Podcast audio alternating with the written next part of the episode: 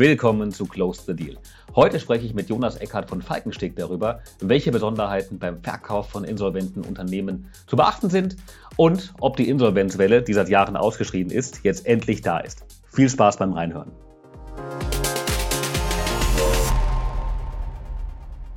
Herzlich willkommen zur 33. Episode von Close the Deal. Wie ihr wisst, spreche ich jeden Freitag mit Persönlichkeiten aus dem M&A und Corporate Finance Kosmos und wir diskutieren das aktuelle Marktgeschehen, Trends und Wege, um sich noch erfolgreicher aufzustellen. Und heute tauchen wir in ein sehr komplexes Terrain ein, und zwar in den Verkaufsprozess insolventer Unternehmen. Insolvenz, ein Wort, das bei vielen Unternehmern und Investoren gleichermaßen Unbehagen auslösen kann, aus gutem Grunde. Doch was passiert eigentlich, wenn das Schlimmste eintritt und ein Unternehmen zahlungsunfähig wird? Und noch wichtiger, wie geht man damit um und navigiert durch den komplexen Verkaufsprozess, der sich daraus dann ergeben kann? Welche Stolpersteine lauern und vor allem, welche Lösungen gibt es, um diese Hürden zu überwinden? Jonas Eckhardt ist heute mein Gast und er ist Partner bei Falkensteg. Jonas beschäftigt sich tagtäglich mit genau diesen Fragen und ist ein ausgewiesener Experte auf dem Gebiet des Verkaufs insolventer Unternehmen. Herzlich willkommen zu Close the Deal, lieber Jonas. Kai, ja, vielen, vielen Dank, dass ich heute da sein darf und dass du dir sogar während deinem Urlaub die Zeit nimmst. Äh, freut mich sehr auf die Diskussion gemeinsam. Ja, wunderbar. Urlaub mit drei Kindern ist ein großes Wort. Für mich ist die Stunde jetzt hier mit dir. Das ist der Urlaub, im Urlaub für mich. Kurze Hinweise. Für alle Podcast-Hörer, lasst doch am besten direkt ein Abo im Podcast-Player eurer Wahl da, dann verpasst ihr zukünftig auch keine Episoden mehr. Und empfiehlt den Podcast gerne weiter an eure Freunde, Arbeitskollegen, Eltern, Geschwister und jeden, bei dem ihr denkt, dass es für ihn oder für sie spannend sein könnte. So, los geht's. Jonas, lass uns zuerst einmal kurz ein bisschen über deinen bisherigen Weg sprechen. Du hast klassisch BWL in München studiert. Ähm, wie kamst du dann in dieses sehr, sehr spezielle Segment innerhalb vom M&A-Markt? Das, das lernt man ja so nicht an der Uni in den meisten Fällen, oder? So ist es, absolut. Ich hatte auch während der Universität noch nicht die klare Zielsetzung, mich irgendwann mal wieder im M&A-Bereich äh, wiederzufinden. Gibt ja durchaus einige, die haben dann einen klaren Karrierepfad vor sich und wollen am Ende aller Tage auf jeden Fall im M&A-Bereich ankommen. Bei mir war das völlig anders. Ich habe nach dem Studium gestartet äh, bei Deloitte, einer Big Four, und zwar dort schon auch im Corporate Finance Bereich. Das war aber damals noch breit aufgestellt. Da hat man nicht nur M&A gemacht äh, und Due Diligence Berichte, sondern man hat auch tatsächlich noch Jahresabschlussprüfungen hinter sich gebracht, was im Nachgang und in der Nachschau eine sehr, sehr gute Grundlage für mich persönlich und selbst war. Da habe ich viel mitgenommen. Auch wenn es tatsächlich ein trockener Stoff ist, äh, muss man dann mögen und wollen und vor allen Dingen muss man es ein Leben lang wollen und mögen. Äh, ich habe mich damals bei Deloitte dann auch noch durchgerungen, weil ich hatte noch große und hehre Pläne in so einer Big Four äh, den Steuerberater zu machen. Den brauchte man nämlich, wenn man mal da in der Karriereleiter weiter nach oben klettern wollte. Also habe ich mich in den Steuerberater begeben. Auch ein großes Vergnügen in dem Leben, das man sich antun kann. Äh, habe dann einen Sommer sozusagen an der Stelle verpasst und mich in den Keller eingesperrt und gelernt. Ähm, und es hat hinten raus auch ganz knapp, knapp wobei die Note beim Steuerberater glücklicherweise egal ist, äh, gereicht, um den Titel zu bekommen. Aber gleichzeitig mit dem erreichten Titel hat es mir dann auch irgendwie ein bisschen gereicht bei den Big Four und ich habe mir überlegt, hm, jetzt willst du eigentlich doch noch mal was anderes machen, nachdem du dich da ein halbes Jahr im Keller eingesperrt hast. Und im Steuerberater habe ich das erste Mal tatsächlich Berührungspunkt gehabt zu dem Thema Insolvenz, weil das ist da ein kleiner Abschnitt, ein kleiner Teilbereich und das hat mich während dem Steuerberater tatsächlich auch schon wirklich interessiert. Äh, dann habe ich mir überlegt, was machst du eigentlich, wenn du jetzt Interesse hast an dem Thema Insolvenz? Äh, wo wird das eingesetzt? Äh, wer braucht das? Man ist mal da so üblich im normalen Leben ganz weit weg davon und will möglichst wenig damit zu tun haben. Also war das gar nicht so leicht und mein Weg führte mich zurück dann an meine Universität zu meinem damaligen Professor im Steuerrecht, weil ich mir dachte, der macht auch Recht, ist auch irgendwie Recht, wenn nicht Insolvenzrecht, aber Steuerrecht, vielleicht hat der Ideen. Hab das mit ihm diskutiert und er hat gemeint, na, er hat in seinem Freundeskreis einen, der ist Insolvenzverwalter. Er connectet mich mal mit dem. Und so war es dann auch. Ich habe mich mit dem zum Mittagessen getroffen, äh, habe ihn gefragt, was macht man denn da eigentlich so im Insolvenzrecht? Ich könnte mir da vorstellen, zu promovieren oder da zu arbeiten. Und was soll ich denn machen? Da meinte er, er ist auch mit, mit, mit Hintergrund BWLer und hat tatsächlich in Jura seinen Doktor geschrieben. Er würde es keinem nochmal empfehlen. Das war der größte Horror, den er in seinem Leben hinter sich gebracht hat, weil die Juristen, Juristen dulden eins nicht, nämlich, dass so ein BWLer auf einmal mit irgendeinem Doktor in Jura rumläuft. Er hat gemeint, die haben ihn gequält auf den Tod. Er kann es mir nicht empfehlen, aber es gibt da so eine junge, dynamische neue Gesellschaft, die heißt Perspektiv. Ähm, und die beschäftigt sich mit M&A-Prozessen in Insolvenzverfahren. Da ist viel Insolvenz dabei, da bist du mittendrin und machst das, was du im betriebswirtschaftlichen Bereich gelernt hast, nämlich M&A. Und basierend auf dieser Empfehlung tatsächlich von dem Insolvenzverwalter bin ich dann zu Perspektiv gestapft und habe mich da beworben. Äh, und es hat auch geklappt. Und damals, als wir da bei Perspektiv tätig waren, das ist jetzt mittlerweile auch deutlich über zehn Jahre her, kam dieser Trend überhaupt erstmal auf, dass man Insolvenzverfahren nicht klassisch versucht zu lösen, indem man irgendwie die Vermögenswerte oder das Unternehmen, wie auch immer, an irgendwen verschachert, der gerade um die Ecke kommt, so ungefähr. Da ist der Vergangenheit, so vor 15 Jahren, vieles passiert in Insolvenzverfahren. Da wurde an Freunde verkauft, da wurde hier verkauft und dort verkauft. Aber einen strukturierten Prozess mit einer Maximierung für die Gläubiger der Befriedigung über so einen M&A-Prozess gab es noch nicht. Und äh, Perspektiv war da tatsächlich in der Vorreiterrolle, so ein strukturiertes M&A, wie man es außerhalb der Insolvenz ja schon immer gemacht hat, auch in Insolvenzverfahren mal umzusetzen.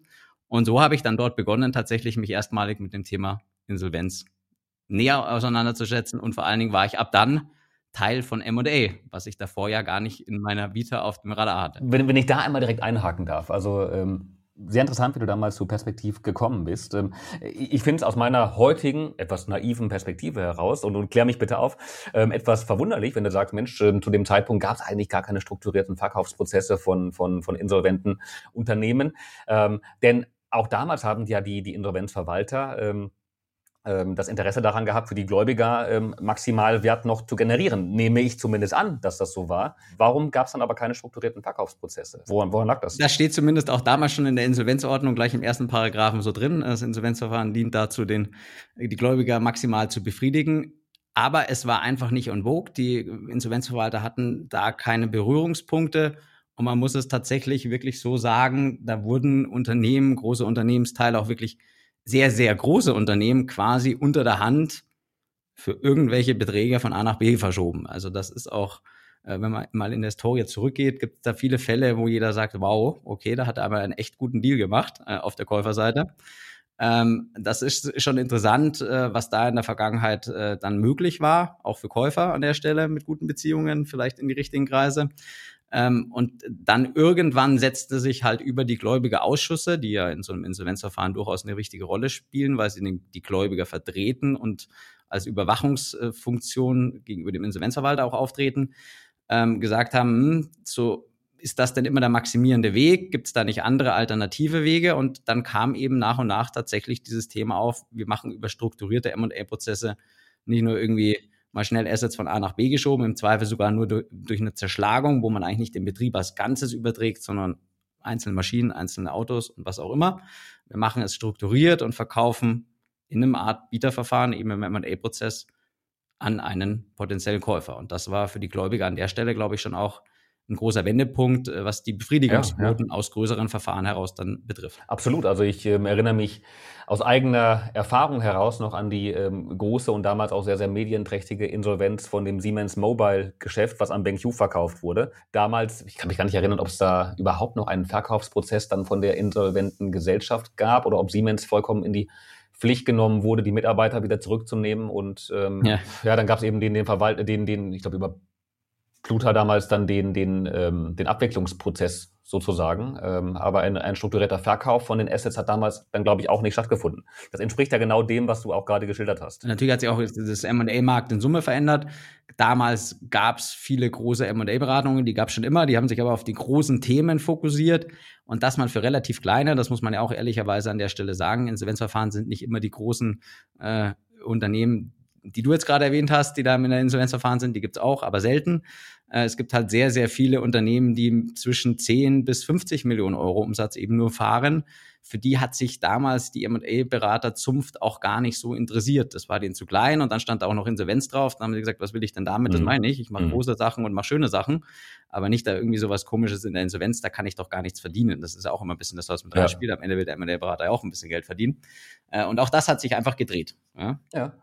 Das heißt, zu dem Zeitpunkt war Perspektiv dann mehr oder weniger allein auf weiter Flur mit diesem sehr, sehr ähm, modernen, äh, damalig sehr, sehr modernen Ansatz und das Wettbewerbsumfeld, gerade wie es heute für distressed ähm, und insolvenznahen M&A-Beratungen existiert, war damals wahrscheinlich noch überhaupt nicht so ausgeprägt wie heute. So ist es. Also die erste Zeit war da tatsächlich davon geprägt, dass man quasi ohne große Pitch-Situation sehr, sehr, sehr einfach an Projekte gekommen ist. Da waren wir nahezu allein, aber wie so häufig, wenn dann andere Marktteilnehmer feststellen, da gibt es ja auf einmal ein neues Marktsegment, in dem man sogar vielleicht auch den einen oder anderen Euro verdienen kann, ähm, haben sich dann immer mehr darauf orientiert. Entweder schon bestehende M&A-Beratungsboutiquen oder größere Häuser haben gesagt, da gehen wir jetzt auch rein. Das scheint ja irgendwie zu funktionieren. Das scheint sich zu professionalisieren, äh, so dass der Wettbewerb tatsächlich immer stärker geworden ist, auch sehr schnell stärker geworden ist. Das muss man ganz klar so sagen. Wir hatten natürlich über unsere erfolgreichen Projekte, die wir schon abgewickelt hatten, auch gute Beziehungen zu vielen Insolvenzverwaltern und darüber dann immer wieder fortlaufendes Geschäft, so dass wir von dem Wettbewerb ähm, zwar den gesehen haben, aber wir sind trotzdem da immer weiter gut vorangeschritten. Und für mich persönlich hat sich dann so nach fünf Jahren Perspektiv, muss das in etwa gewesen sein, die Option und Opportunität ergeben, äh, dass sich Falkensteg damals ähm, sozusagen mehr oder minder gegründet hat. Das war ähm, ein Zusammenschluss nicht von Leuten, die jetzt gesagt haben, wir versuchen mal M&A, sondern am Ende haben sich da Leute gefunden, die gesagt haben, wir sind schon sehr lange in diesem Restrukturierungsumfeld tätig und was mich daran gereizt hatte, war, äh, die haben M&A gemacht, auch bei Falkensteg als Gründungsidee. Aber es gab auch parallel das Thema dazu, äh, die Insolvenzverfahren aus anderen Bereichen heraus mitzubegleiten, nämlich entweder selbst Eigenverwaltungen zu machen, das ist ein Spezialbereich im Insolvenzverfahren, oder die Insolvenzverwalter betriebswirtschaftlich während des Verfahrensverlaufs zu unterstützen, sodass die Aufstellung halt deutlich breiter war als die, die wir bei äh, Perspektiv hatten, weil da waren wir reine M&A. Äh, und diese Falkensteg Gründungsidee, das, was da äh, losgetreten wurde, war eben der Gedankengang, ein breiteres Produktportfolio den Restrukturierungstätigen und den Insolvenzverwaltern äh, zur Verfügung zu stellen, sozusagen. Und dann haben wir gesagt, hier in, München, ich war ja immer in München bei Perspektiv, habe ich gesagt, das finde ich spannend, das finde ich gut. Und dann bin ich zusammen mit einem weiteren Kollegen von mir, haben wir hier in München den Wechsel vollzogen. Nachdem es Falkensteg, glaube ich, nach vier, fünf Monaten gab, sind wir auch mit dazugegangen, haben gesagt, wir machen Büro München auf. Wir fokussieren uns hier in München komplett auch auf das Thema M&A, Distressed M&A und sind dann eben gemeinsam mit noch ein paar weiteren Kollegen, die wir dann gefunden haben, äh, zu Falkensteg. Und dann sind wir hier wirklich in Summe bei Falkensteg, das muss man sagen, vor sieben Jahren ging es los ein richtiges Startup gewesen. Ich habe in meinem Büro, das haben wir dann auf die Schnelle gesucht, haben dann auch tatsächlich was gefunden auf die Schnelle. Aber die ersten Monate war ich hier in München auf dem Tapetiertisch gesessen, meine Kollegen drüben am Biertisch. und das war der Beginn von Falkensteg, unserer Falkensteg-Reise vor sieben Jahren, ähm, als wir gemeinsam begonnen haben, hier in München mit M&A und die anderen Kollegen eben mit äh, den äh, Insolvenzbegleitungsthemen. Ähm, und dann haben wir uns über diese sieben Jahre mittlerweile sowohl was die Mannschaft betrifft, aber als auch was das Produktsegment äh, oder das Leistungssegment, das wir anbieten, betrifft, deutlich weiterentwickelt und sind mittlerweile per heute knappe 80 Leute. Ja, wow. Und äh, so sich der Markt nun entwickelt, glaube ich, ist da noch viel mehr drin. Ähm, aber das ist eine durchaus spannende Entwicklung, da auch letztlich jetzt zwar ein Startup im der Beratungsumfeld, aber einfach auch ein Startup dann zu begleiten im Wachstum und das birgt schon auch viele Herausforderungen, die man da tagtäglich mitgehen muss, einfach so eine Organisationsstruktur auf ein größeres Niveau zu ziehen. Weil 80 Leute, 80 Berater, die alle einen eigenen Kopf haben und eigene Ideen und eigene Vorstellungen, solche Leute sucht man ja, ähm, die muss man auf dem Zaum halten und irgendwie da bei der, an der Organisationsstruktur halten und versuchen, in sowas Größeres mitzunehmen. Ja? Am Anfang waren das sehr ja, Freigeister. Ja aber die müssen sich auch alle, die Freien müssen sich dann irgendwann daran gewöhnen, dass es dann bei 80 Leuten auch ab und zu Strukturen braucht, nach denen alle laufen müssen, weil sonst wird es ein wilder Hunehaufen. Ja. Das heißt, heute sucht ihr dementsprechend auch nicht nur die erfahrenen ähm, Distressed M&A-Haudegen, die schon alles erlebt haben, sondern äh, Falkensteg stellt auch junge Absolventen ein, die dann ausgebildet werden im Bereich Distress M&A und dann so den Karriereweg machen. Fragezeichen. Oder sucht ihr eher erfahrene Mitarbeiter? Nein, absolut. Also gerade im M&A-Bereich suchen wir wirklich junge Leute auch, die Lust haben, in einer immer noch, wie wir sagen, hoffentlich jungen Organisation ähm, mitzuwirken, auch die Organisation weiterzuentwickeln, M&A zu machen und einfach was bewegen wollen. Das sind die, die wir suchen und das sind sowohl Juniors als auch Praktikanten, die wir immer hier haben, äh, die dann mit uns gemeinsam das Thema weiter vorantreiben.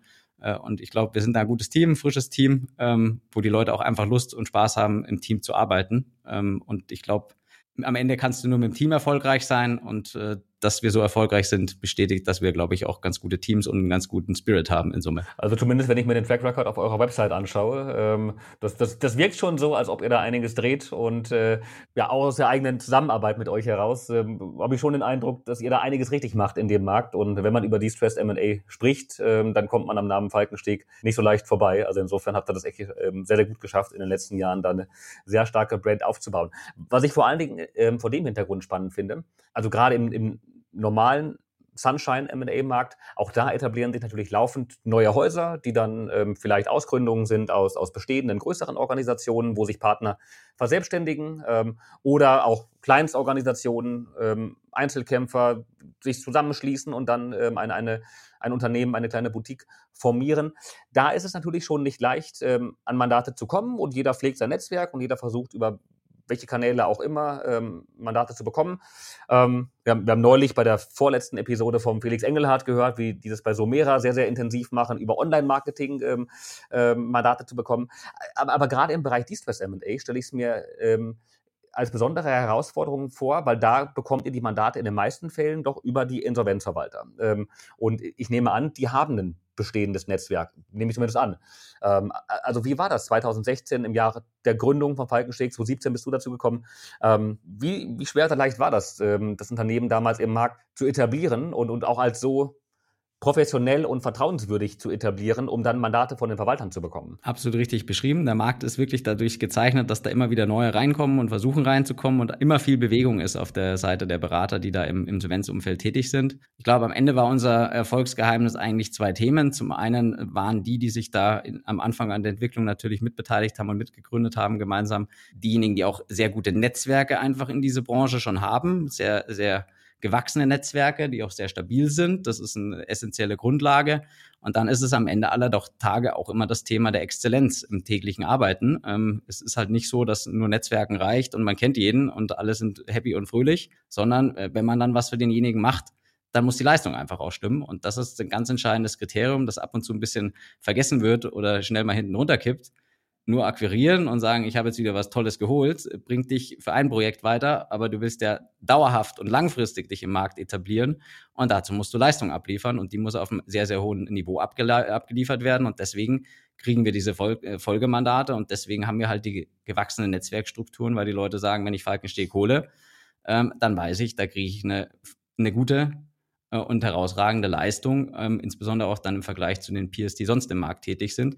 Vielleicht ist das mhm. an einer oder anderen Stelle mal auch teurer, äh, aber ich weiß, was ich bekomme und, und darüber wächst man dann und das ist das Core Asset, was wir haben, was wir auch immer schützen müssen, dass wir eben die Leistung abliefern und jeder, der dann bei uns anfängt und bei uns mitwirkt, muss halt im Klaren sein, man steht da jeden Tag im Feuer, gerade in so M&A-Prozessen. Das ist das, was ich persönlich für mich aus dem M&A, obwohl ich ja damit gar nicht eigentlich ursprünglich mal geliebäugelt hatte, gelernt habe ähm, tatsächlich, als ich mit M&A angefangen habe, du hast da schlaflose Nächte als äh, junger Mitarbeiter, der auf einmal in die Verantwortung auch in so einen Prozess mit reinkommt. Äh, wenn du dann am Abend noch Telefonate hast, wo dir der Interessent abspringt, der Interessent auch noch und es sich alles verdüstert und verdunkelt und du dir die ganze Nacht äh, Gedanken darüber machst, klappt das denn noch? Funktioniert das denn noch, so ein Deal oder wird das jetzt doch nichts mehr? Ähm, das Gute ist, mittlerweile schlafe ich wieder ruhig. Ja, früher gab es da wirklich die ein oder andere Schlaf. Weil, das, weil du gewöhnt bist mittlerweile. Weil man das gewöhnt ist. Ja, das ist immer Erfahrung kommt aus Erfahren. Da hilft alles nichts drumherum. Ja. Das sage ich auch immer den jüngeren Kollegen. Ähm, ihr könnt nicht gleich als Partner einsteigen, weil ihr müsst erstmal Erfahrung sammeln und dazu müsst ihr erfahren. Und erfahren tust du nicht in einem Jahr. Ähm, das ist das große Thema und das habe ich selbst äh, durchlaufen.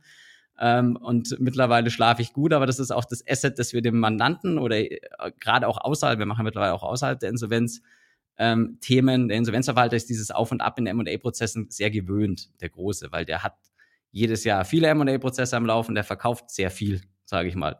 Der normale Unternehmer verkauft sein Unternehmen im Zweifel nur ein einziges Mal. Das heißt, er erlebt nur ein einziges Mal einen M&A-Prozess. Für den ist dieses wellenförmige M&A, und das ist teilweise wirklich in den Ausschlägen und Amplituden brutal, ähm, am einen Tag ist alles super, du glaubst, du machst den tollste Transaktion aller Zeiten und am nächsten Tag äh, wachst du auf und die haben dir eine E-Mail geschickt und du denkst dir, okay, wir sind ganz unten, das klappt nicht mehr, der Kaufpreis ist eine mhm. Katastrophe, das, das, es wird nur schlimm. Und diese Amplituden musst du mitgehen können. Das kann ein, ein Unternehmer häufig gar nicht mitgehen und wir sind sozusagen der Filter vor diesen Amplituden, mhm. weil wir eben nicht die vollen Ausschläge kommunizieren, sondern immer nur die abgeschwächten, wenn überhaupt. Ja. Ähm, das ist auch so ein bisschen die Aufgabe eines M&A-Beraters, da ein bisschen, bisschen die Nervosität von so einem M&A-Prozess und die Ausschläge eines M&A-Prozesses zu flachen, einfach für die, für den, für den Auftraggeber am Ende, ja. Ein oft unterschätztes Asset, das ich für mich mitgenommen habe. Ja. Total. Und ähm, ich glaube, da unterscheiden sich per se die ähm, M&A-Prozesse bei gesunden Unternehmen auch nicht unbedingt von denen bei Insolventen.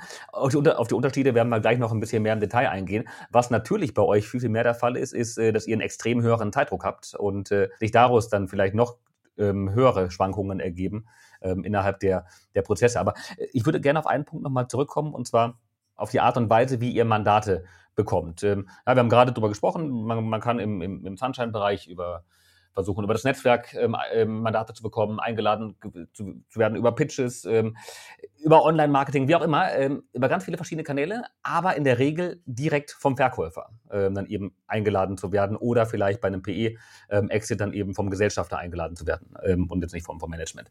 Bei euch ist es ja ein anderer Prozess, nehme ich an. Und zwar über die Insolvenzverwalter, zumindest in der Regel. Ähm, vielleicht kannst du darauf mal kurz eingehen, wie ihr üblicherweise an eure Mandate kommt. Ja, gerne. Ähm, es ist jetzt auch kein Geheimnis, ja, darf jeder wissen. Am Ende, äh, ich hatte es ja schon gesagt, ist es das Netzwerk. Das Netzwerk ist nicht nur allein der Insolvenzverwalter. In so einem Insolvenzverfahren gibt es mittlerweile wirklich viele Stakeholder, die eine Rolle spielen und die auch gerne bei der Vergabe des M&A-Beraters mitsprechen. Das ist immer ganz interessant und lustig. Diese Vergabe des M&A-Mandats ist mittlerweile vom Stiefkind dann wirklich zu dem Prio 1 Thema geworden. Alle äh, diskutieren gefühlt nur darum, wer macht dann da irgendwie den M&A-Prozess und was vor allen Dingen verlangt er für ein Pricing. Also das ist schon sehr preissensitiv mhm. auch, aber erstmal ist es entscheidend, dass du die Stakeholder alle kennst, weißt, wer sie sind und halt im besten Fall ein sehr gutes Netzwerk zu denen hast. Das sind zum einen logischerweise der Insolvenzverwalter als, als oberster Kandidat, aber darunter gibt es eben auch Anwälte, die mit in dem Prozess be be ähm, beteiligt sind, die vielleicht die Geschäftsführung vertreten oder den Gesellschafter vertreten, auch die sprechen mit.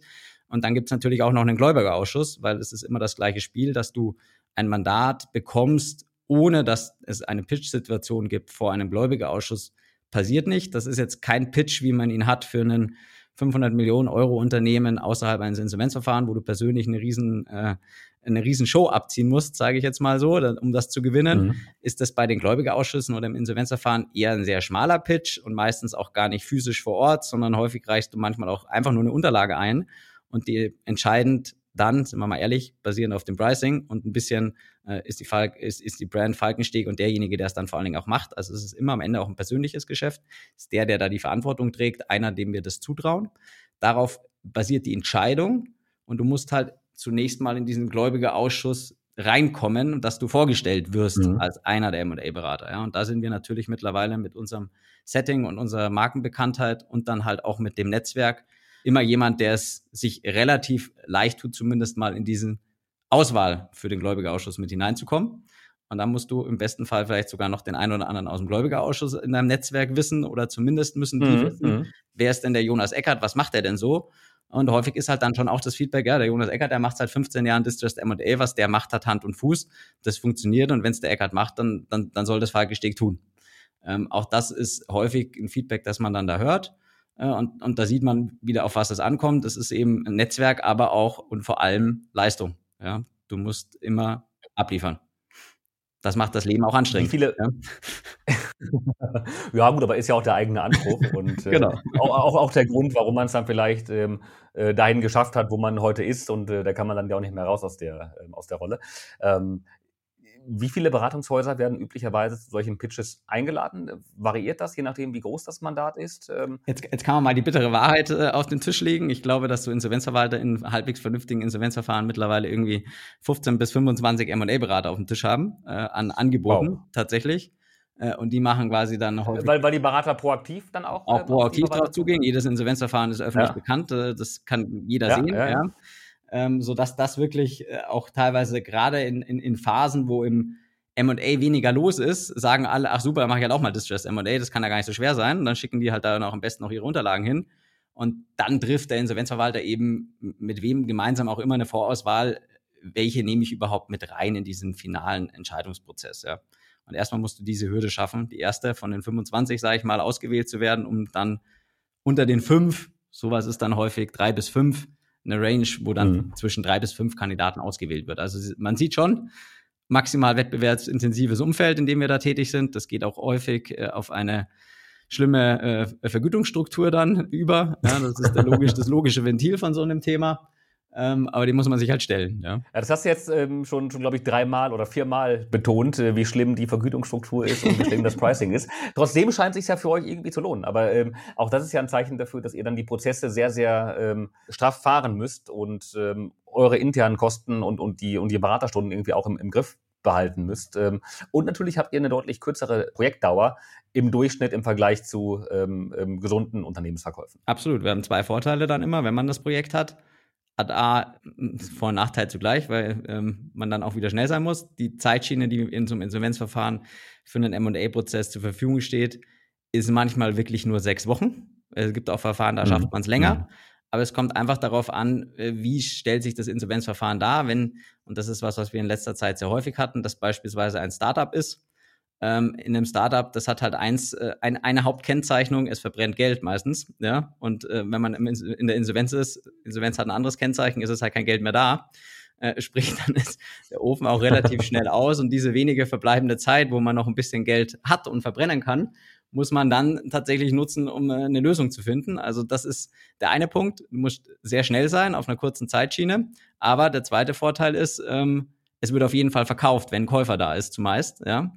Äh, der unterste Wert, äh, zu dem nicht mehr verkauft wird, ist der echte Zerschlagungswert. Sprich, der Insolvenzverwalter geht hin und sagt, ich, schmeiß, ich, ich entlasse alle Mitarbeiter ja, ja. und verkauft die Assets einzeln. Ja, das, was er dann daraus generieren könnte unterm Strich, ist quasi der Minimalwert, zu dem er bereit ist, zu verkaufen, aber der ist häufig sehr niedrig, dieser Wert, äh, so dass du eigentlich, wenn du ein Projekt hast und wenn es einen Käufer gibt, auch eine Transaktion mhm. hast. Das ist natürlich außerhalb der Insolvenz manchmal anders. Da magst du vielleicht sogar einen Käufer haben, aber wenn der nicht das bietet, was sich der Verkäufer vorstellt, mhm. drum ähm, überlege lang, bevor du dann so einen Prozess angehst, ob das, was der Verkäufer sich da vorstellt, außerhalb der Insolvenz ein realistischer Verkaufspreis ist. Ja, weil sonst kann es dir passieren, dass du ein halbes oder sogar ein Jahr M&A betreibst mit äh, einem Sunshine Case und nach einem Jahr feststellst, uh, ja. Da ist so viel Gap dazwischen, da wird der nicht verkaufen. Und dann hast du nichts, hast du gar nichts, gar nichts gekonnt und im Zweifel auch fast nichts verdient. Und das ist halt unser Vorteil im Insolvenzverfahren. Wir wissen, es gibt eine Transaktion, wenn es einen Käufer gibt. Ja.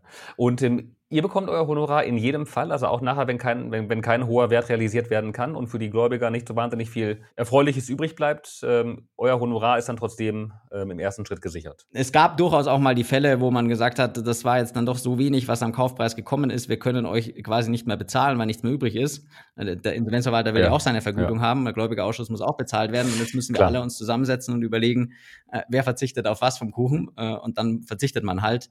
Das ist auch völlig in Ordnung, das kommt mal vor, aber das ist überhaupt nicht die Regel. Zumeist kriegst du das Geld, äh, was da im Vertrag steht, weil du ja auch hoffentlich den Kaufpreis generierst. Ähm, meistens sind wir ja abhängig vom Kaufpreis in der Vergütung. Ja? Insofern ist das ja nur ein Prozent von dem, was du dann reinholst. Ja? Aber, aber äh, ist ja für, für euch dann auch Teil eurer partnerschaftlichen Zusammenarbeit, eben mit den Verwaltern, mit dem Gläubigerausschuss, mit den anderen Stakeholdern im, im Prozess. Und äh, man sieht sich also gerade in dem Segment ja sehr, sehr häufig im Markt. Und ähm, wenn man da dann, ähm, auch wenn es mal nicht so gut läuft, nicht ähm, sich einig, dass man alle vielleicht ähm, kleinere Abstriche macht. Äh, dann kann man sich nämlich an auch sehr schnell dann aus dem Markt selbst rauskatapultieren. Das ist das wichtige Prinzip von äh, vielleicht an der Stelle, man sieht sich immer zweimal im Leben. Das ist ganz, ganz wichtig bei uns. Ich glaube aber ganz generell im Leben ist das wichtig, immer darauf zu achten, dass man sich nochmal sehen wird. Hat mich lustigerweise, um die, um, um die Geschichte von vorhin noch zum Ende zu bringen, ähm, mit meinem Weg zu Falkensteg oder überhaupt in das Thema Insolvenz und M&A, äh, mit diesem Insolvenzverwalter, ja. wo ich damals dann zusammensaß, sozusagen am Beginn meiner M&A und Insolvenzkarriere, äh, als ich dann zwölf Jahre weiter war, sagte ein Insolvenzverwalter von, von zu mir irgendwann, äh, du äh, Jonas, äh, ich habe da einen Freund von mir, der ist auch Insolvenzverwalter, den musst du mal kennenlernen, weil der hat auch immer mal ganz spannende Verfahren und ganz spannende Themen. Der braucht sicher auch jemand, der ab und zu für ihn eine M&A macht. Ich so klar, gerne, lass mal, mach doch mal einen Termin, dann setze ich mich mit ihm zusammen.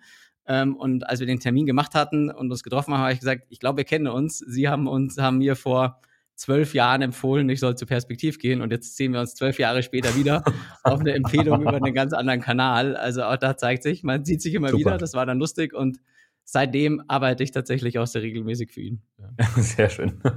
Sehr schön letzte Frage zu dem Themenkomplex und danach äh, sollten wir ein bisschen auf die Besonderheiten von, von den Prozessen eingehen und Unterschiede zwischen den verschiedenen Prozessarten. Nimmt man jedes Mandat an oder kommt es auch vor, dass ein Insolvenzverwalter auf dich zukommt und sagt, komm, das ist ein, eine Mini-Insolvenz, keine Ahnung, zwei, drei, vier Millionen Euro Umsatz, ähm, wenn überhaupt, kein breiter Pitch, auch nicht viele Bewerbungen proaktiv von anderen Beratern bekommen. Ich brauche jemanden, der mir hilft, Jonas könnte das machen. Ähm, nimmt man dann solche Mandate an? Ja, ja. ja. Das gibt es immer wieder, das machen wir auch. Absolut, ja. Und die Verwalter, mit denen man viel macht, da macht man auch das. Ähm, ich bin ehrlicherweise so vor zwei Jahren oder drei Jahren, als dieses Thema äh, Startups in der Insolvenz irgendwie auf einmal vogue wurde oder mehr wurde. Und vogue war es ja nie, also zumindest nicht für die, die in die Insolvenz gegangen sind, aber es, es wurden mehr. Da bin ich tatsächlich öfter mal ähm, mit dem Fehltritt dann äh, ne, gestartet, weil diese Startups, die Story und allem, wenn man da nicht näher dran ist, die klingt ja immer toll. Ähm, ein Startup hat ja immer eine super Idee und auch einen guten Verkaufsaspekt und kann das auch gut transportieren. Und die Jungs, die das zumeist machen, sind auch extrem gut darin, das zu transportieren, dass sie da das Next Unicorn erfunden haben. Ähm, und und habe mich da ab und zu auch und der Verwalter auch äh, dazu überzeugen lassen, einen M&A-Prozess zu machen, nur um dann relativ schnell festzustellen, mhm. es gibt schon gerade mhm. einen Grund, warum mhm. kein Finanzierer mehr da draufgesprungen ist auf das Ding. Da ist nämlich außer Luft halt gar nichts da und äh, die Luft, die da ist, ist auch nicht so ein wirklich durchdachtes Modell. Äh, da sind wir alle gemeinsam so in der Insolvenzverwalterzunft durchaus mal viel auf die Schnauze gefallen und haben ge wirklich gescheiterte Prozesse erlebt. Da ist mittlerweile ein mhm. echter Auswahlprozess entstanden, gerade wenn die Startups kommen. Ich mache Aktuell ein extrem spannendes Startup, kann man auch auf ansprechen, Franka Emika, das ist so ein Roboterhersteller ähm, aus München hier. Ich glaube, wenn, wenn sie einer mhm. googelt, kennt den jeder aus Deutschland. Da war nämlich schon jeder Politiker, inklusive Frau Merkel, Gerhard Schröder und unsere ganzen Bundespräsidenten waren da schon vor Ort. Ist wirklich absolutes Hightech aus Deutschland. Das ist natürlich dann schon extrem spannend, auch im Insolvenzverfahren. Die haben sich einfach mhm. in ihrer Gesellschafterstruktur überhoben, sowas dann zu begleiten. Aber da ist halt auch ein Kern da, ein echtes Asset da, nämlich eine super Technologie und, und ein Roboter, der verkauft werden kann. Ähm, anders ist es bei, bei Modellen, wo kein echtes Asset da ist, haben wir gelernt im Startup. Das kannst du nicht verkaufen. Da findest du in der Insolvenz keinen mehr. Ja? Und deswegen muss man da sehr, sehr gut unterscheiden, was ist sinnvoll und was nicht. Und in solchen Fällen spricht man dann aber ausschließlich mit Strategen, für die das dann eben ähm, technologisch spannend sein kann. Ähm, das sind ja keine Fälle, die dann für Investoren interessant sein können. Ist so, weil normal würde man sagen, Startup, da kommen doch die ganzen Venture-Finanzierer jetzt in Frage. Äh, aber die Venture-Finanzierer gehen da nicht mehr rein. Die haben nee, sogar genau. zumeist in ihren Statuten stehen, dass sie es gar nicht dürfen, in eine Insolvenzsituation zu investieren. Äh, ja. Und wenn, da, wenn, wenn die Gründer gut waren, waren sie eh schon bei jedem, der da potenziell in Frage kommt und haben gefragt, ob sie Geld kriegen. Ja. Und dann kommst du nur das zweite Mal mit dem Klingelbeutel. Also das ist tatsächlich so, wir gehen dann bei den Startups in eine völlig andere Richtung. Ist auch immer ein lustiger Start von so einem Projekt beim Startup, ähm, ehrlicherweise, weil die Gründer denken, jetzt kommt der M&A-Berater, der ja nicht von ihnen ausgewählt wurde, sondern vom Gläubigerausschuss und dem Insolvenzverwalter. Aber da wird schon wieder so einer kommen, wie sie es gewohnt sind, der in Finanzierungsrunden denkt, der sagt, ah, jetzt gehen wir hier zu denen und dann müssen wir dort durch die Welt fliegen und mit dem sprechen und da können wir Venture Capital holen. Und dann erklären wir denen erstmal, nee, die Liste, die kannst du jetzt einpacken, die macht gar keinen Sinn. Ja, von denen wird es keiner machen. Kannst du gerne selber ansprechen, aber ist völlig verlorene Liebesmühe. Wir überlegen, ja. für welchen Strategen kann das, was du da hast, die Technologie, und deswegen ist immer wichtig, dass irgendein Kern da ist, wo du sagst, ja. die Technologie, die er da entwickelt hat, die kann bei einem Strategen ja tatsächlich Sinn machen, wenn er es ins Modell reinnimmt. Ja. Genau, das, das, können im Zweifel ja genau die Strategen sein, die auch ähm, aus der VC-Brille heraus vielleicht mal die Exit-Perspektive im Investment-Case dargestellt haben. Äh, dargestellt genau. haben. Idealerweise ist man nur in der technologischen Entwicklung auch schon so weit, dass man dann für diese Strategen interessant ist und eben nicht nur die schöne Idee dann, dann verkauft wird. Absolut, genau das ist das Spannungsfeld. Lass uns mal ein bisschen auf die Unterschiede ähm, der verschiedenen ähm, Prozessarten eingehen. Du hattest im Vorgespräch unterschieden ähm, zwischen drei verschiedenen ähm, M&A-Arten, die du immer gerne erwähnst. Äh, Hole uns da doch nochmal ab. Ja, eigentlich sagen ja alle immer, es gibt irgendwie M&A und es gibt Distressed M&A.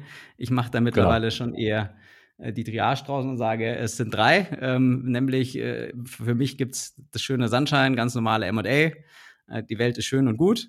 Dann gibt es die Stress-Situation, so nehme ich die, nenne ich die. Das ist außerhalb von Insolvenzverfahren, aber man merkt schon, es wird schwierig. Man ist in der Restrukturierungsphase. Es läuft nicht mehr so richtig rund. Das ist für mich so eine Stress-Situation. Äh, und dann gibt's die Distressed Situation, das ist dann wirklich, wenn nichts mehr geklappt hat und man sich im Insolvenzverfahren wiederfindet und sagt, jetzt mache ich halt den M&A-Prozess aus der Insolvenz heraus. Ist natürlich für jeden immer schlauer, wenn er es schon vorne in der Stress-Situation versucht mit dem M&A-Prozess. Ähm, aber auch da ist es nicht leicht und gerade in der Stress-Situation gibt es auch viele Konstellationen, wo man es dann mit den Banken, die mitsprechen und den ganzen Governance-Regelungen und allem vielleicht auch einfach nicht mehr schafft und deswegen ins Insolvenzverfahren für den, auch für den M&A-Prozess muss. Aber das sind die drei, die ich da immer unterscheide, also nicht nur zwei, sondern mhm. drei in meiner Kategorisierung. Und, Und im ähm, Stressed-Bereich, also vor der Insolvenz, seid ihr auch aktiv? Da sind wir auch aktiv. Äh, wir haben natürlich mal angefangen, da waren wir, ich sage es immer so, schön ganz, ganz schwarz. Ja, wir haben die Insolvenz gemacht, wir waren die Schwarzen der Branche äh, und voll fokussiert darauf, uns im Insolvenzumfeld zu tummeln. Äh, jetzt machst du aus Schwarz nur sehr, sehr schwer weiß, ehrlicherweise, ja, mhm. äh, sondern grau funktioniert. Das heißt, dieser Weg zum Stressbereich, Stressberater in allen Situationen. Da geht es dann nicht nur um M&A, sondern wir haben ja mittlerweile auch bei uns Debt Advisory als Beispiel. Mhm. Aber wir werden kein Debt Advisory für ein Startup machen, sage ich zum Beispiel, sondern wir mhm. werden Debt mhm. Advisory mhm. machen für jemand, der eine passive Restrukturierung braucht. Das ist dann unser Debt Advisory, also eher grau wieder, ja, oder unsere Restrukturierungsberatung, die sehr nah vor der Insolvenz tätig ist. Ähm, das, oder unsere, unsere Real Estate Abteilung, die sich auch mit Sale and Lease Back viel beschäftigt, wo man sagt, okay, ich brauche noch mal Geld und versuche die, die, die stillen Reserven in der Immobilie zu heben. Ähm, das sind alles mhm. Themen, die sich im Stressbereich abspielen und so auch bei uns im M&A. Wir haben dann durchaus einiges vor der Insolvenz, also in diesem Stressbereich, dass wir komplett im Sunshine M&A sind, kommt mittlerweile ähm, spannenderweise vor, weil unsere Netzwerke so stark gewachsen sind, dass die Leute halt sagen, ja, hat so einen super Job gemacht, obwohl das irgendwie eine schwierige Situation war dass äh, 0815, zunächst einmal mal so, M&A für einen Sunshine-Case, wo die Berater eh, wo die Käufer eh von selbst anklopfen, das wird er auch hinbekommen und dann mandatiere ich mhm. ihn.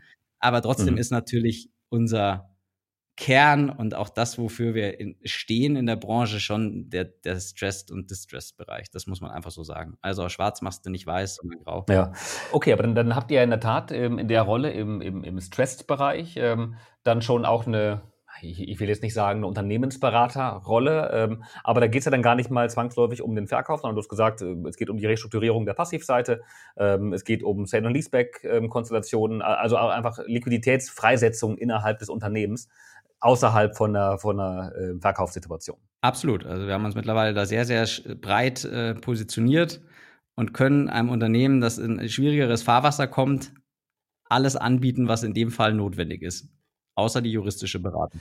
Äh, genau, da, darauf wollte ich jetzt nochmal eingehen, und zwar genau auf die juristische Seite. Ähm, ich nehme an, ähm, und ich frage ganz naiv, dass die deutlich strikter geregelt ist ähm, beim Verkauf im Distress-Bereich, also insolventer Unternehmen, als jetzt im, im, im Sunshine-Bereich bei den gesunden Unternehmen. Also, also was sind so die großen juristischen oder, oder prozessualen Aspekte, auf die ihr achten müsst, ähm, die vielleicht vielen anderen M&A-Beratern gar nicht so geläufig sind. Ja, das ist stimmt. Den haben, Punkt haben wir vorhin nochmal vergessen. Auch die Unterscheidung zwischen, warum kann ein M&A-Berater, der Sunshine-Business macht, nicht so einfach Distressed M&A machen, weil du das, den Insolvenz-Background brauchst. Du musst das Insolvenzrecht verstanden haben und die Regeln, die dort ablaufen. Ähm, das ist jetzt auch kein Hokuspokus und nicht so, so, so schwierig, aber du musst da die Erfahrung darin haben und dich auch damit intensiv befasst haben. Das sind mal auf den Punkt gebracht von der juristischen Sicht her der Kaufvertrag an sich ist komplett anders als außerhalb eines Insolvenzverfahrens. Der ist nämlich vor allem dadurch gekennzeichnet, dass es keine Garantien, Verkäufergarantien gibt. Das heißt, du musst den Käufern von vornherein klar machen, ihr prüft hier und ihr kauft hier letztlich äh, wie ein Gebrauchtwagenmagenkauf. Ja? Einmal gesehen, Probe gefahren und gekauft. Ja? Und dann ist es mhm. so, wie es ist. Garantien kriegst du nicht. Und das ist halt nicht so wie beim Sunshine M&A, wo du dann zu deinem Neuwagen auch noch einen umfassenden Garantiekatalog für die nächsten zwei, drei Jahre mitbekommst. Mhm, ähm, dafür musst du halt mehr mhm. auf den Tisch legen. Ja? Und bei uns im, im, im Stressbereich äh, oder Distressbereich gibt es den Garantiekatalog halt nicht und du kaufst wie gesehen. Das ist so aus der juristischen Brille, aus dem Kaufvertrag heraus, einer der ganz, ganz großen Punkte, den du von Anfang an berücksichtigen musst. Ähm, und natürlich haben wir sehr häufig auch zu tun mit äh, Mitarbeiterabbaumaßnahmen und da brauchst du dann äh, die Verzahnung auch und die Erfahrung daraus, wie funktioniert denn eine Mitarbeiterabbau arbeitsrechtlich und wie funktioniert er dann auch im Insolvenzverfahren, weil das musst du den Käufern früh genug transportieren können, was auch die Chancen daraus sind, warum jetzt, obwohl du vielleicht zu viele Mitarbeiter an Bord hast, das Thema wieder ein spannendes ist, weil du es eben im Rahmen der Übernahme restrukturieren kannst und auch Mitarbeiterabbau machen kannst. Dann kommt noch hinzu, dass das Insolvenzrecht Vorteile bietet, wie ich kann jeden Vertrag letztlich beliebig beendigen, ja, äh, sodass der Käufer da Cherrypicking betreiben kann und sagen kann, der Mietvertrag ist mir aber viel zu teuer und ich habe eigene Gebäude und dann kommen die alle jetzt zu mir. Ähm, also da ist viel Gestaltung möglich und diesen Gestaltungsrahmen musst du ähm, den Käufern auch transportieren können. Äh, und mhm. du musst ihn halt einfach auch sattelfest transportieren können, weil der hat dann hunderte von Fragen an dich, äh, weil er ja sich noch nie im Insolvenzumfeld im Zweifel bewegt hat und fragt dich aus, wie genau funktioniert die, dies und das und jenes. Und du musst immer wissen, was ist denn tatsächlich umsetzbar und wo sind Grenzen? Und wenn jetzt der, ich sag mal, erst Sunshine M&A-Berater kommt und äh, den Käufern erklärt, ja, machst du hier mal ein bisschen Prüfung von, nehmen wir mal, weil es bei Franka gerade so en vogue ist, prüfe mal, mal die Patente durch. Und dann sagt mhm. der M&A-Berater eben, brauchst nicht so, so genau prüfen, kriegst da hinten raus, kriegst auch noch eine Garantie, dass die Patente alle da sind und alle äh, ordentlich angemeldet sind. Ähm, und wenn dann der Insolvenzverwalter irgendwann in den Raum schreitet und das mitbekommen würde, dann hat er seinen letzten M&A-Prozess begleitet, weil dann kriegt der Insolvenzverwalter einen Rappel und sagt, was sage ich da von M&A-Berater, der hat dem lauter Mist verklickert, ja. Ähm, das ist ein Asset, auf das die Insolvenzverwalter sehr stark achten. Die mögen ja auch, wenn andere ihnen Arbeit abnimmt. Ja? Äh, und dann sagen sie, okay, wenn der M&A-Berater den Leuten ordentlich erklärt hat, wie eine Übernahme aus der Insolvenz äh, funktioniert, dann habe ich als Insolvenzverwalter Käufer am Tisch sitzen, die schon komplett abgeholt sind und wo der Deal auch einfach funktioniert und ich nicht hinten raus mhm. ein böses Erwachen habe. Ich erlebe immer wieder Fälle, ähm, wo wir auch angebunden sind in ähm, Stressed-Situationen, Unternehmen, die in Schieflage sind, aber eben noch nicht in der Insolvenz und äh, bekomme immer wieder vom Berater ähm, gespiegelt, dass es einige Investoren gibt, die ähm, versuchen, in Anführungszeichen vielleicht künstlich, den Prozess ähm, zu verzögern, um aus einer Stress-Situation dann eben doch in eine, in eine Insolvenz-Situation hineinzukommen und dann aus der Insolvenz heraus lieber kaufen. Ähm, sind das Einzelfälle oder passiert sowas regelmäßig, dass ähm, äh, Investoren da vielleicht schon genau wissen, welche Chancen sich ergeben können, äh, wenn sie aus der Insolvenz heraus kaufen? Die gibt es schon, die Fälle. Ähm, und es gibt auch wirklich wir haben ja auch manchmal Beiseitmandate oder wo uns Leute von der Beiseit fragen, wie seht ihr denn die Situation? Glaubt ihr, ähm, dass da eine Übernahme jetzt Sinn macht, wo wir dann auch sagen, da gibt es beispielsweise Verträge oder da gibt es zu viele Mitarbeiter oder das Unternehmen ist schlicht und ergreifend so overleveraged mit Debt, ähm, da macht die Übernahme jetzt selbst für ein Euro, nehmen wir mal den Beispiel, ja, mhm. selbst für ein, mhm. ein, einen ein Euro Deal keinerlei Sinn, weil du musst diesen, diesen Vertrag als Beispiel loswerden, irgendwie einen, eine Lieferverpflichtung als Beispiel, ja, äh, die du nicht mehr erfüllen möchtest oder kannst, weil die Preise darin zu schlecht sind, die musst du loswerden. Äh, oder du musst eben wirklich einen Mitarbeiterabbau machen, dann ist halt die Insolvenz ein adäquates Mittel der Wahl, um solche Probleme aufzulösen. Und da macht schon Sinn, als, als Käufer darauf ein bisschen zu schieben, äh, dass das auch am Ende wirklich kippt, ja. Häufig sind ja so Stress-Situationen oder Stressed M&A auch wirklich dadurch gezeichnet, dass es der letzte Versuch ist, die Insolvenz noch abzuwenden. Ja, ja und ähm, dann ist es, nehme ich an, wirklich ein, ein, ein sehr, sehr hartes Abwiegen ähm, pro und contra, weil natürlich auf der Kontraseite auch viele Dinge auf der Reputationsseite ähm, ähm, at risk sind, äh, wenn Unternehmen erstmal in der Insolvenz sind. Das hat natürlich auch Auswirkungen auf die ähm, also ja, auf die Belegschaft, wenn man vielleicht äh, Mitarbeiter stärker abbauen kann, ähm, als man das in einer äh, vorinsolvenzlichen Situation machen kann. Aber vielleicht ähm, rennen einem dann auch genau die Mitarbeiter weg, die man eigentlich gerne halten möchte, wenn eben die Insolvenz bereits eingetreten ist. Oder Kunden und Lieferanten werden eventuell nervös. Ähm, also ich nehme an, das diskutiert er dann sehr, sehr intensiv mit den Käufern gemeinsam, welche Chancen, aber vor allen Dingen auch welche Risiken bestehen, wenn man eben nicht vor der Insolvenz kauft, sondern eben dann äh, aus der Insolvenz heraus. Absolut, absolut. Die Zeit schreitet voran, aber vielleicht kannst du noch einmal ähm, mit, mit all deiner Erfahrung ein, ein paar Ratschläge geben an junge Beraterinnen, Berater, die gerade in die ähm, Welt der, der Distressed ähm, und insolvenznahen M&A-Situationen einsteigen.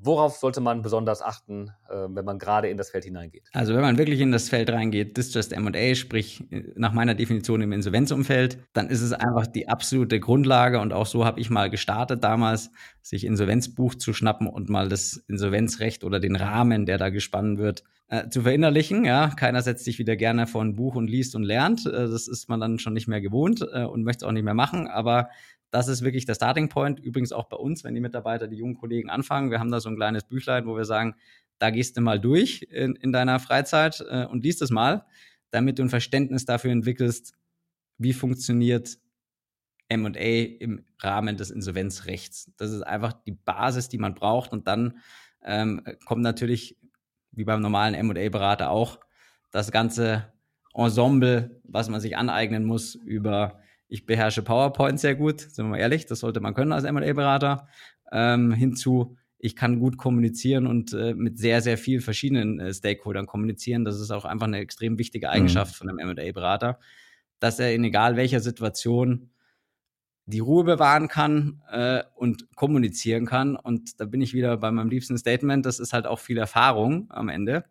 Ähm, auch bei mir war es am Anfang so, Verhandlungssituationen, du denkst, oh Gott, oh Gott, was sind das jetzt hier alles für, für Statements von den Käufern? Wie kriegst, was kannst du da als Gegenargumente liefern und warum ist das jetzt alles so ja, latent aggressiv und so schwierig und das ist eine ganz unschöne Situation. Also es ist tatsächlich auch so, dass man da ein Gefühl zumindest unschönen Situationen ist, weil es geht ja um Kaufpreise und es geht im Zweifel auch um echt viel Geld, äh, wo mhm. jede Seite mhm. hart kämpft. Ähm, und das beunruhigt einen auch und über die Jahre wird man dann, also am Anfang ist es da gut, wenn erfahrene Kollegen neben einem sitzen, wenn man noch ein junger Kollege ist, ja, sage ich zu, zu meinen Mitarbeitern auch immer, seid froh, wenn noch jemand neben euch sitzt, weil das Schlimmste, was euch passieren kann, ist, ihr sitzt allein am Tisch, gibt irgendwas von euch und dann sitzt auf der Gegenseite einer, der sagt, was für ein Nonsens, sorry, und haut euch drei Argumente um die Ohren und ihr könnt nichts dagegen sagen, äh, dann steht man von dem Tisch nicht mehr so gut auf danach. Ja. Darum ist es immer gut, wenn noch ein Erfahrener dabei ist, von dem man sich äh, das eine oder andere abschauen kann und einfach viel mitnehmen kann. Das ist halt das Spiel, ja, da kannst du viel lernen. Und äh, nach und nach wird einem auffallen, die Situationen sind zwar im Einzelnen immer unterschiedlich, aber am Ende geht es ums Gleiche. Ja, es ist nur eine andere Formulierung für die gleiche Fragestellung. Und dann gewinnt man Ruhe und weiß, äh, alles, was kommen wird, habe ich in einer etwas anderen Form schon mal irgendwo gesehen und gehört und gehabt. Ne? Ja, aber ich merke schon, also ähm, wenn man in diesem Feld beratend aktiv sein möchte, dann muss man echter Überzeugungstäter sein. Also äh, ich finde es total fair und vollkommen nachvollziehbar, dass du sagst, äh, wenn man in das Feld hinein möchte, schnappt, äh, schnappt euch das Buch einmal Insolvenzrecht ähm, lernen. Ähm, ich glaube, da haben ehrlicherweise die wenigsten Lust drauf, aber das ist exakt das, was man dann tun sollte. Und wenn man sich da durchgequält hat, dann glaube ich, ist man auch in der richtigen Rolle und äh, dann ist man eben dieser Überzeugungstäter und kann dann einen guten Job machen. Und dann vielleicht als Schlusswort noch, muss man immer bereit sein, ein bisschen dreckigeres M&A zu machen als Sunshine M&A. Wie gesagt, ich mache beides. Sunshine M&A ist das schöne, saubere M&A, das sind alle äh, um es mal bildlich zu machen, irgendwie mit einem weißen Kittel unterwegs. Ähm, und im Distressed M&A ist das ganze Spiel ich nenne es trotzdem wirklich immer ein bisschen ein dreckigeres Spiel. Das ist halt eine, eine spezielle Situation, ja. Die geht sehr, sehr schnell, da wird schnell gespielt und schnell geschossen von allen Beteiligten. Ja. Und man muss auch wahnsinnig viel pokern immer. Ja, es ist, wie oft ich in meinem Leben schon an der Stelle gepokert habe, äh, im Sinne von, ich habe blöderweise nur einen einzigen Käufer, wenn mir der abspringt und der wackelt mhm. eh schon, habe ich gar keinen und trotzdem verkaufe ich dem, dass da noch fünf weitere sind, die alle unbedingt wollen, um den Kaufpreis zumindest zu halten oder vielleicht sogar noch ein bisschen nach oben zu bekommen. Das ist schon immer ein Ritt auf der äh, Rasierklinge an der Stelle, aber das bleibt nicht aus und das muss man auch bereit sein. Ich sage mal, das sind Facetten der Wahrheit, die man da kommuniziert. du kannst ja nicht die Wahrheit kommunizieren, dann ist der Kaufpreis weg. Ja, also das ist, das ist ein Spiel, das man ja. dann auch äh, langsam mitlernt, ja, wenn man da ins ja. M&A reingeht, ins Distressed M&A, wie man sich ja. in solchen Positionen mit Lehrer, mit ganz schlechter, mit ganz schlechten Karten auf der Hand verhält. Ja, ja. weil das ist ja ein Stück weit verpönt ähm, im, im, im Sunshine M&A-Bereich, aber ich meine, auch da ähm, intelligentes und cleveres äh, Verhandeln und in Anführungszeichen Scheinprozesse finden da ja auch tagtäglich statt. Ich meine, bei euch ist es ähm, absolut im, im, im ähm, im Sinne des, äh, des, des Gläubigers, des Gläubigerausschusses ähm, und ähm, wenn da der Käufer weiß, ich bin hier der Einzige und das Ding muss innerhalb der nächsten vier, sechs genau. Wochen ähm, spätestens verkauft werden. Äh, das ist natürlich eine Verhandlungsmacht, die auf der Käuferseite dann entsteht. Ähm, da musst du sehr, sehr hart dagegen verhandeln, um da nicht mit, nachher mit einer Null rauszukommen. Das sind die, die schwierigen Situationen und du hast gesagt, vielleicht als letzte Anmerkung an der Stelle, im Sunshine hat halt der, der, der Verkäufer immer die Option zu sagen, ich verkaufe nicht. Punkt. Und dann ist das Thema genau, vom Tisch. Genau, ja? genau. Und genau, das haben wir nicht. Genau. Das ist genau der Trigger, den wir nicht haben, dass das jeder so für sich verinnerlicht. Das ist der ganz große Unterschied. Wir stehen dann mit dem Rücken zur Wand, wenn da einer ist. Total. Also in, insofern eine vollkommen andere Verhandlungsmacht zwischen den, äh, zwischen den Prozessen. Seit Jahren hört man ja davon, dass die Insolvenzwelle jetzt kommt und ehrlicherweise schon vor Corona hat man gehört, dass da irgendwie eine ganz große Welle auf und zukommt, ähm, wobei das Niveau da ja relativ stabil war. Ähm, aber gerade durch Corona ging es dann los und im Grunde Jahr für Jahr wurde davon gesprochen, dass die Insolvenzwelle jetzt da ist. Ähm, zuerst gab es dann aber die, die Aussetzung der Antragspflicht und dann gab es ganz viele staatliche Hilfsmaßnahmen und ähm, der Insolvenzmarkt ist kollabiert, vollkommen. Und ganz viele Distressed-Berater, die sich ähm, gelangweilt haben. Ähm, wie war das bei euch und ähm, kommt die Insolvenzwelle jetzt oder ist sie schon da? Kommt sie nie? Wie nimmst du den Markt wahr? Also als wir damals gegründet haben, hat jeder gesagt, ihr seid ja völlig bekloppt, jetzt so ein, so ein Thema anzugehen. Distressed is out, gibt's nicht mehr, kommt auf lange Zeit nicht mehr, ihr werdet kein Geschäft haben. ähm, tatsächlich haben wir uns seit der Gründung, da habe ich mich noch kein einziges Mal und keinen einzigen Tag gelangweilt. Wir hatten immer genug zu tun. Das ist äh, vielleicht auch an der einen oder anderen Stelle einfach Glück, aber gute Positionierung und harte Arbeit gewesen. Ähm, es gab dann diese, äh, nach unserer Gründung, dann drei, vier Jahre vergangen und dann kam Corona, genau das große Thema, wo jeder gesagt hat, jetzt kommt aber die große Insolvenzwelle, jetzt wird's losgehen. Und es kam gar nichts. Es war noch viel, viel weniger als zuvor. Es war komplett tot, was das Thema betraf. Stress Situation oder Insolvenz. Das hat der Staat alles gelöst, indem er mit der Gießkanne so breit drüber gefahren ist, dass wirklich jeder, der hier geschrien hat, auch Geld bekommen hat. Ähm, und wir merken jetzt, wo tatsächlich sich das Umfeld eintrübt, dass es per heute diese Nachholeffekte gibt. All die, auf die wir damals bei Corona gewettet haben, dass die kippen, die kommen jetzt gerade. Die kommen wirklich auch alle gerade. Also es ist mhm. enorm mhm. viel los. Äh, und ich glaube, dass das sich eine Welle ist ja immer ein bisschen, ein bisschen viel. Ich hoffe auch nicht, dass die Welle wird, weil das können wir gar nicht, äh, dann, dann schauen wir ein bisschen zu, ja, weil man nicht jedes Projekt machen kann. Es ist schöner, wenn das langsam steigt. Wir haben das große Glück, dass wir als Corona losging, gesagt haben, jetzt haben wir irgendwie 50 Leute. Da können wir ja schön mitgehen, wenn da ein bisschen mehr mhm, kommt. Mhm. Mehr kam gar nicht. Jetzt haben wir das große Glück. Jetzt haben wir dann bald 80 Richtung 100 Leute. Ja, dann können wir noch besser mitgehen. Und ich glaube tatsächlich, jetzt kommt dann auch viel, viel mehr. Und das ist das, was ich hier täglich an meinem Schreibtisch merke.